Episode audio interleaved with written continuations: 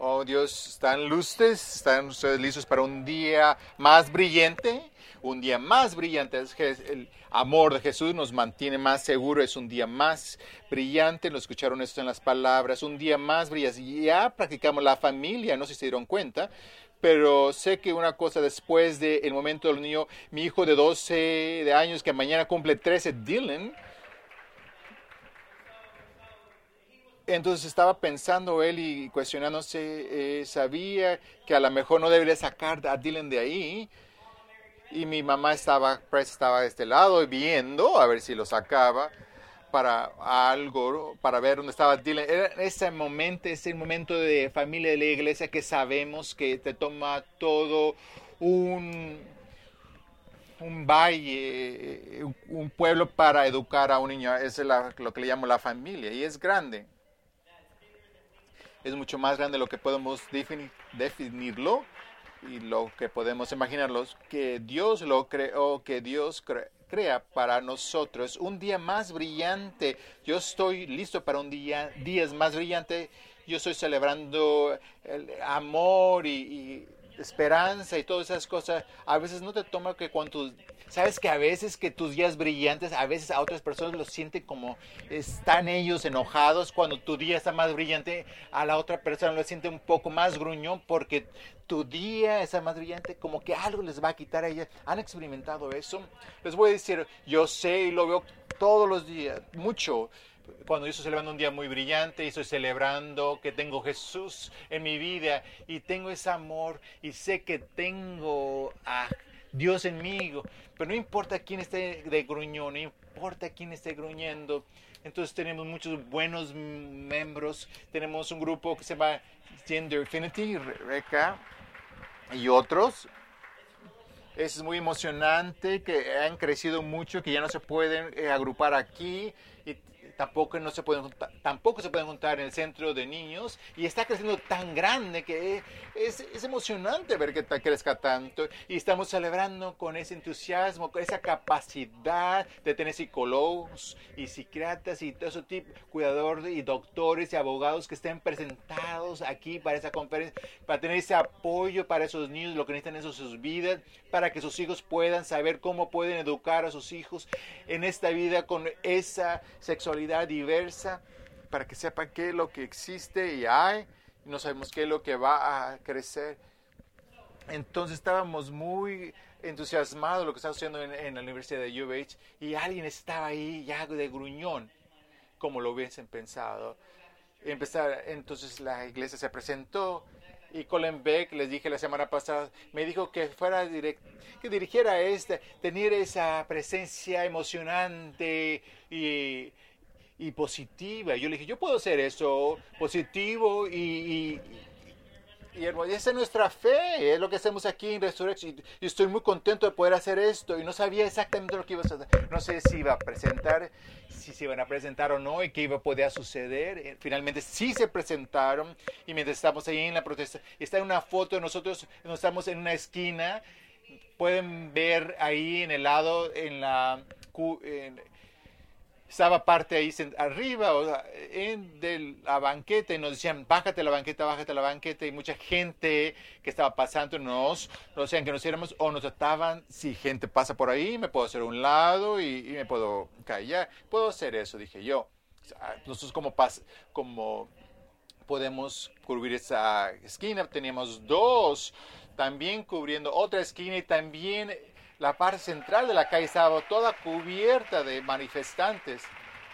El camellón también estaba lleno, repleto de gente. Entonces, esta confrontación de, de, de ese tipo de etiquetar a esas personas que nosotros pensamos que conocemos a las personas y a veces nos sorprenden algo y nos dicen algo diferente. Esa diversidad emocionante que existe, que hay gente que los hace gruñones y los sienten un poco incómodos. Me, gusta mucho que Aileen aquí era su primera protesta aquí y mírala ahí, no está aquí, aquí esta mañana para eh, juguetear con ella, pero ella me puso a pensar, mira, ¿sabes qué? Luke 10.27 no recordaba así, lo tuve que ver, esos es los versos antes de los buenos compañeros, la, ¿cuál es la mejor ley? Es que ames a Dios con todo tu corazón y toda tu alma y con todo tu ser y ama también a tu compañero o a tu prójimo como tú te amas a ti mismo. Aquí nos dio esa prueba de Biblia, no es, era Luke 26, Lucas 10, 27, era muy bueno como buena protesta cuando ya empieza a tener eh, pelo blanco, se me hace muy buena idea.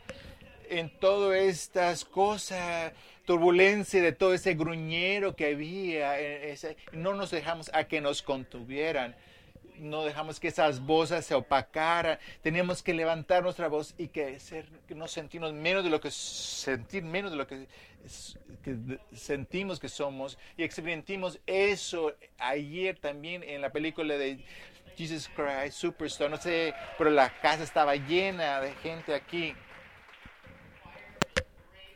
el conjunto estaba hermoso, estaban cantando hermoso. Me regresó a todos esos años. Usted puede recordar cuando hicimos eso en las iglesias. Pero me recordó en esta historia hay muchas muchas características que los pueden caracterizar como uno, que esas personas son judíos. Y en la historia te puedes dar cuenta que está la crema de los judíos que han hecho sus lugares de poder y también los judíos que estaban aquí contentos de verse, de sanados y estaban cantando Susana y todos estaban también Rosana cantando. continúa con nosotros y hay mucha gente que estaban molestos porque todos estábamos ahí cantando y querían esa paz restaurar y matar la idea y teníamos también tenemos a Jesús en sí, que también es judío. Que es, y no importa que si, no más porque eres judío te dice toda la historia, porque vienen de diferentes lugares, de diferentes experiencias. Muchos de ellos tienen, algunos lo tienen, algunos no, unos tienen que ser sanados, unos tienen, están dispuestos de poner su vida al frente. Y en el, en el minuto que sucede eso, ellos empiezan a gruñir, a, y están enojados porque otra gente está cenando. ¿Pueden imaginarse esto? Otra gente saben y experimentar lo que es la felicidad. Están cantando en las calles, cantando por las calles, hablando el poder. A esa gente que tiene el poder empezaron a enojarse, empezaron como a la crucificación. Mucha gente que estaba eso empieza a sentir o escuchar como que Dios es un criminal Estamos hablando, entonces vamos a leer la Biblia otra vez para ver qué significa todo esto. Y que Dios fue ejecutado y fue también nombrado como que era, estaba bajo un delito y teniendo esa etiqueta para un mucho grupo de gente a transexuales, a judíos. Y cuando venimos al mes de herencia hispana. ¿Y qué significa todo eso? Hay una palabra que podemos usar. ¿Y cuál es esa palabra en nuestras vidas? Hay mucha gente que nosotros conocemos que se identifican con una palabra o otra, que vienen de una herencia, que puede ser de herencia hispana o no, o como yo, que soy una persona blanca. Y que puedo reconocer que no conocía lo suficiente recordé, me puse a a escuchar a sabios y ver qué es lo que se dice y ver muchas veces el YouTube para ver, para encontrar a gente que diga su historia, qué es lo que significa el lenguaje para cada uno. Y quiero compartir con ustedes algunas definiciones que se puede sorprender de, después de muchas horas, puede que no mucha gente están de acuerdo, mucha gente no está de acuerdo era una característica que no podían tener la misma definición. Mucha gente veía como que hispano quería ser todo lo que tenga que ver en el continente al sur de Estados Unidos. Eso es muy grandísimo, porque hay muchos países que están bajo, al sur de Estados Unidos, que no se identifican con esta o no comparten tampoco el, lenguaje español. Y esas son las cosas que yo encontré. Y una interpretación definición de hispano es que es hispano quiere decir es la comunidad eh, que viene a través de una conexión de España. Es un latino es también es eh, la sensación de una comunidad, de la historia de colonización de España, que España era un país que estaba también colonizando otros países y que también puede usar la palabra latina en vez de la palabra hispana.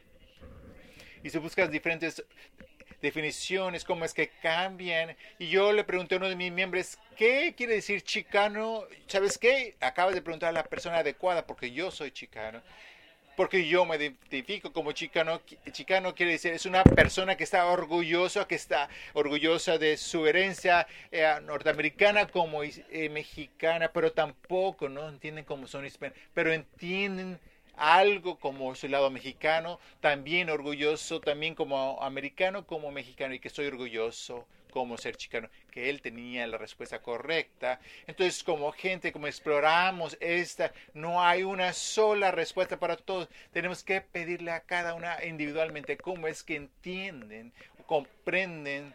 Y también comprendí esto, eh, lo que es latino, eh, línea integral y latina. Lo pueden verlo como latino latina de eh, dama y caballero puede, puede también acaparar los dos sexos. También es un acto, es, es el lado X o lado A. Quiere decir todo la diferencia de eh, genes.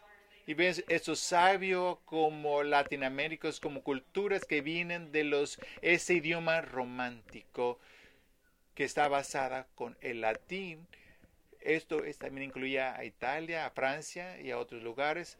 Entonces no había una respuesta correcta y los sabios tampoco sabían. Entonces me gustó esta respuesta de chico, de una respuesta de YouTube de a unos sabios, pero hay una pareja que el, entrevistador le estaba preguntando, le está diciendo qué es un latino y de una bonita definición que es un latino, cuál es la, definición de chicano y esa es parte de las palabras de Cristo, es chicanos vienen de las calles, de esa eh, difícil vida que tuvieron en las calles, que esos mexicanos americanos que, que tienen esa identidad de cultura y necesidad en la comunidad y se identifican con eso. Entonces, ¿qué quiere decir hispano entonces? Y la compañía dijeron, se empezaron a reír viéndose a los ojos. Los, su respuesta fue, esa es una palabra de los gente blanca.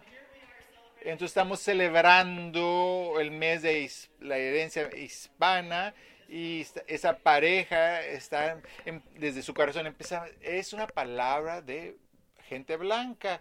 Los los Estados Unidos ponen eso en las encuestas y queremos ver cómo es que se identifican y cómo es que se quieren ser de ser identificados este mundo. Cuando estamos no celebrando a esta identidad esta palabra es mucho más grande igual que los judíos es mucho más la palabra de hispano y latino y chicano es, mucho más grande de lo que nos imaginamos y no podemos asumir quiénes son o cómo se identifica nuestro cantador. La gente, la persona que cantó es de Venezuela y sabes que yo me dijeron al mitad me yo soy yo soy de aquí, yo soy de acá, yo soy de, de por allá. Muchas gracias. Y no sabía todo eso hasta que se abrieron la puerta, hasta que pude preguntar de una manera. ¿Y qué tiene que ver con el libro de Esther? El libro de Esther es de gente que son judíos, que no sabían, no vivían ya en su vida natal. Se lo había, se lo había dado a los judíos de Asba, que eran un, eran de eh, el libro de Esther, de aquellas personas que se van a otras tierras que no son las dueñas, es de la primera generación, segunda generación o tercera generación. ¿De dónde es que vivían? Es de viviendo una cultura que no necesariamente es la de ella. Es de los judíos que no se definen como su, no solamente por su fe, sino que se define como su etnicidad. En ese momento, en la capital de Katsutsa, en había una familia que se llamaba Moracay. Y lo que les dicen los libros cuando dice todo esto, que Moracay la, había hecho, ya, si no era su primera generación, segunda, ya la había logrado.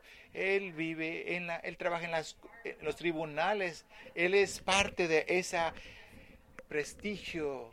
Y, y como Morocco él sabe, es el libro, habla de las historias.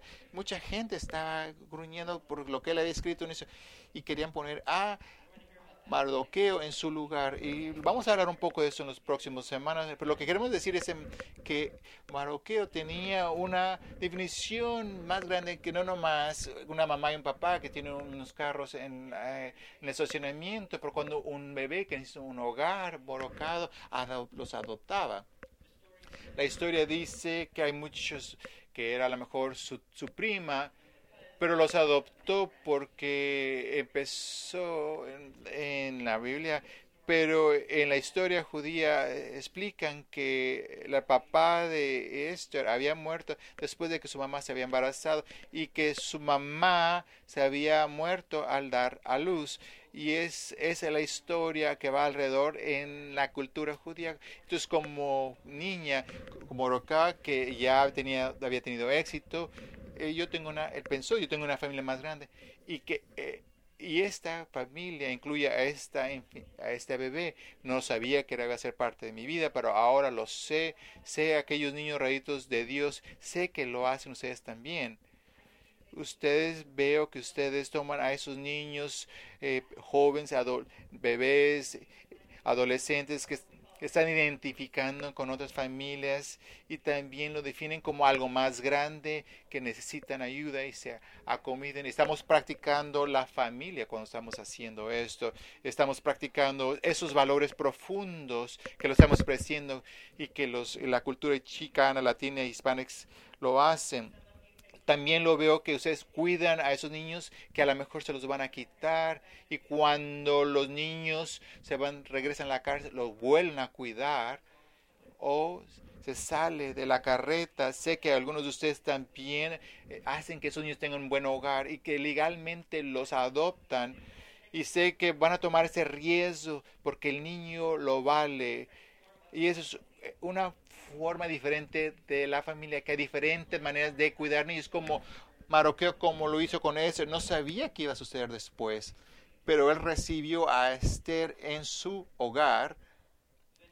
Dios mío. Walter y yo tenemos muchas historias para adoptar, entonces no vamos a escuchar esta el día de hoy. Entre ustedes, que lo veo ustedes que están practicando esto, que es la familia, si usted reclama, si no, si, se, si son chicano, hispana o latina o no lo son, esos valores son mucho más profundos. Quiero compartir con ustedes una historia de nuestra, una amiga mía que se llama Minerva. Ella eh, nació en Edinburgh, Texas. No sé si lo y cuando Minerva creció ahí, su papá tenía acababa eh, trabajado por primera vez en el programa de braceros porque tenían problemas económicos y cuando su papá regresó a Estados Unidos ilegalmente porque nadie podía estar aquí porque necesitaban ese trabajo y necesitaba cuidar de su familia ahí al cruzar la frontera y ella creció, ella sabía, ella sabía, aprendió español y luego había aprendido inglés. Como Minerva empezó a captar más, ella le dijo a su familia, yo recibí esa llamada para ser un predicador sabes que, sabes, regresa y ve a ponerte a lavar los trastes. Imagínate esto. Regresas a lavarte. Ella tenía solamente 14 años. Ella dijo que su papá nunca recuperó como que si ella lo, que lo trataban como si fuera un corredor de drogas por estar aquí legalmente. Y, y, lo que significaba para ella estar en, entre la generación de su papá y su hija Sofía, que era tan diferente a, todos ellos que habían llegado antes. Y se, conocí yo a Minerva y trabajé con ella en la iglesia de Methodist. Era una mujer con mucha fe y también apoyaba mucho a lesbianas y, a transexuales. Ella recibió esa llamada y yo la vi después de que yo fui también un predicador y también fue llamada para ser un obispo. Pero como era mujer y porque era latina y porque vivía en Texas, no pudo ser eh, escogida. Entonces se fue al, noreste pacífico y fue, fue, fue obispa de la iglesia metodista. Sí, exacto. Felicidades. Y comparto con ustedes porque ella fue la primera, la primera obispa latina de toda la denominación eh, en Estados Unidos. Y no hay, no hay obispas latinas en, en la iglesia y tampoco en, la, en las iglesias católicas y tampoco hay padrote padre latina. Ese es esto es su estula que me dio y lo tengo aquí como un regalo. Entonces Minero es parte de mi familia es parte de mi familia porque Walter y yo comportamos compartimos también un hijo y cuando vamos, vamos a visitar las mamás que en Jersey que trabajan en Nueva York y yo y Marilyn y podemos ver también, escuchar es, historias de lo que está haciendo en la familia Corcaña y, estamos muy eh, contentos y orgullosos de tener vida sus y su familia es muy grande, es la hija de una que incluye a dos padres gays como dos mujeres gay y que nuestras vidas y sus familias mucho más de lo imaginan.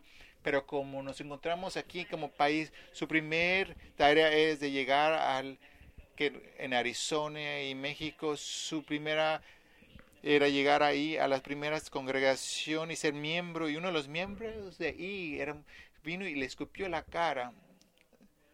Tenemos mucho trabajo por hacer aquí y ella se mantuvo ahí con ese espíritu con ese espíritu y, seguir trabajando. Yo la amo y quisiera que usted también la, la mire. Y quiero que vean este video, que ustedes lo puedan ver con sus propias palabras. Yo estoy muy emocionada de lo que dice la Biblia. No dice nada de la migración. Eso no, no es cierto. Es, es parte de que, un, que no hemos leído la Biblia porque de cuidar al extranjero o al campesino. Todo lo dice en las escrituras. Dios nos dice, Jesús nos dice que podamos ayudar al extranjero y al extranjero. Y nosotros, la gente de fe, nosotros necesitamos ese diálogo con nosotros mismos para poder ser, plantarnos y ser parte de la fe y ayudar a otros en las conversaciones, en los valores de este los valores de este país y los valores de familia y de eh, eh, y los valores de eh, ser justos con los demás y tener sabiendo que es un país de, de inmigrantes que traen regalos y traen culturas y las habilidades que podemos crecer la economía y la cultura y la fabricación de sociedades. Yo sirvo a un Dios que no ve ninguna frontera de humanas, un Dios que eh, cuida a todos los hijos de Dios, a ese Dios que ve también como una comunidad completa, una comunidad que nos debemos amarnos a unos a los otros y cuidar. Y yo sirvo a ese Dios y quiero ser fiel a ese Dios.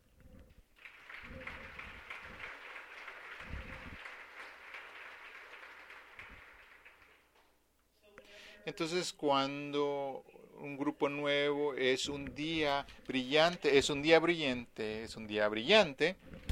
A veces tenemos que enfrentar a aquellos gruñones, a aquellos que llegan con esos cartolones, a aquellos que te escupen la cara, a aquellos que son menos, te dicen que eres menos de lo que en realidad eres. Eh, Dios, Dios, sabes que está haciendo día, Dios haciendo algo nuevo para mí, es un día maravilloso para mí lo que sea que fuera, si eres judío, transexual o hispano, y, no te preguntan quién eres, no estamos siguiendo el Espíritu de Dios. Quiero terminar con la una definición que me encantó. Es, ¿quién es hispano? Todos quien digan que son, los que lo son, y nadie que dicen que no lo son, en necesidad es un reportaje de sí mismo es, es lo que dice los, el census. Entonces, entonces vamos a hablar sobre el libro de Esther este mes de la herencia hispana y no lo vamos a poner solamente en la caja. Estamos, estamos muy agradecidos de tener el Espíritu aquí de Dios y tener un día más brillante. Amén.